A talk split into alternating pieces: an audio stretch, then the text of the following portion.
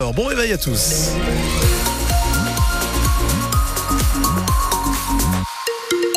Bon, à cette heure-ci, rien à signaler sur les routes de la région, à part peut-être un peu de pluie, donc soyez prudents si vous devez prendre la voiture. La pluie, le temps, qu'est-ce que ça donne aujourd'hui? Eh bien oui, on se réveille avec un ciel gris. Effectivement, on peut s'attendre également à quelques averses dans la matinée dans le nord et le Pas-de-Calais. Et côté température, il fait 10 degrés à Lens, 9 à Colembert et Élincourt. Des centaines de voyageurs ont passé la nuit à Lille et non pas à Londres. Ils font partie des 30 000 passagers des 41 Eurostars supprimés hier. La liaison entre la France et l'Angleterre a été bloquée dans les deux sens à cause d'une inondation près de Londres, mais elle devrait reprendre aujourd'hui.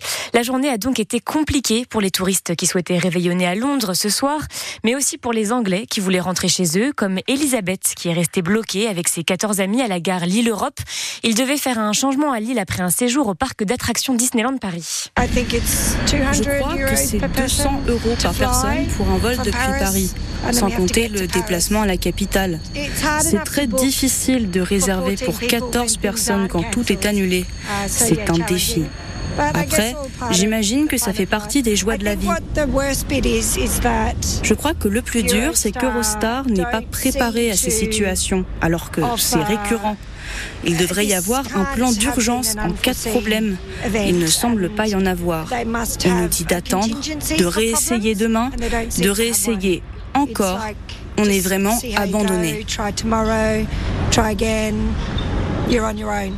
Des propos recueillis par Louise Adélaïde Boinard. Toutes les précisions sur les annulations d'Eurostar sont à retrouver sur le site de France Bleu. L'usine Butoni de Caudry ferme définitivement ses portes aujourd'hui. Elle laisse 140 salariés derrière elle. Ce n'est pas une surprise puisque l'usine touchée par le scandale des pizzas contaminées en 2022 n'avait jamais réussi à se relever. La fermeture avait été annoncée le 31 mars, mais tout n'est pas perdu puisqu'un repreneur, Ital Pizza, s'est manifesté et a même visité le site. Une bonne nouvelle pour le maire de Caudry. Vous dans le journal de 7h30. 11 personnes intervenues lors de l'attentat d'Arras vont recevoir la Légion d'honneur. Il s'agit de 6 policiers et de 5 personnels du lycée Gambetta qui sont intervenus lors de l'attaque du 13 octobre dernier.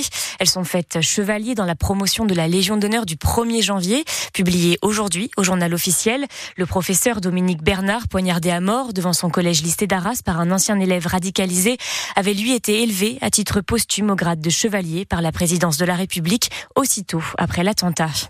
Un nouveau rassemblement pour demander un cessez-le-feu à Gaza s'est déroulé place de la République à Lille hier après-midi. Des dizaines de personnes se sont réunies, drapeaux palestiniens à la main. Hier, la guerre entre Israël et le Hamas est entrée dans sa 13e semaine. Dans la bande de Gaza, la population épuisée souhaite la fin des combats. Près de 22 000 Palestiniens sont décédés depuis, le début, depuis début octobre, selon le Hamas. En Israël, plus d'un millier de personnes ont manifesté hier soir à Tel Aviv en soutien aux otages et à leurs proches. Le point sur la situation est à retrouver sur le site de France Bleu. Et si on passait le réveillon sans alcool? Eh bien, c'est possible même en buvant du vin, de la bière et du rhum, car il existe des alternatives non alcoolisées qui sont de plus en plus recherchées par les Français. Le nombre de consommateurs a augmenté de 25% sur, 20, sur l'année 2022. Et ces alternatives, vous pouvez les trouver à Orchy, Arnaud Calvet et caviste sans alcool. Et à l'approche de la Saint-Sylvestre, il a vu sa clientèle doubler, voire tripler par rapport à octobre. Là, cette année, c'est vraiment le vrai top départ d'une prise de conscience sur les alternatives, où on est en train sérieusement de remettre en question la fameuse injonction apéro égal alcool repas égal alcool. Aujourd'hui, on a vraiment pas mal de personnes qui ont soit décidé de faire des fêtes de fin d'année exclusivement sans alcool, soit des personnes qui ont décidé de fonctionner en ce qu'on appelle en carte miroir. J'ai un vin alcoolisé à table et j'ai son pendant désalcoolisé à côté. Il y a cette énorme prise de conscience de je laisse pas repartir tonton Raymond et tata Suzanne en voiture après le repas avec 4 grammes dans chaque bras. Hors de question. Ça, c'est vraiment le gros enseignement, la grosse tendance de cette année. La prise de conscience qu'il faut des alternatives saines et laisser le choix aux gens. C'est-à-dire qu'avant, c'était j'étais au vin ou au champagne ou à l'eau. Il y a un entre-deux. Des propos recueillis par Flora Granchette. Selon le 14e baromètre sur la question de l'alcool et la conduite à l'occasion du Nouvel An, plus de 80% des Français consommeront de l'alcool le soir du 31 décembre. Et justement, pour éviter de prendre le volant après un réveillon arrosé, Ilévia renforce son offre de transport en commun dans la métropole lilloise ce soir. Les derniers départs de métro et de tramway se feront entre 1h25 et 1h30 à Lille-Flandre contre minuit 30 habituellement. Il y aura également plus de passages de métro et de tram pendant toute la journée. Et entre 1h30 et 6h du matin, les bus de nuit prendront le relais avec un passage toutes les 30 minutes.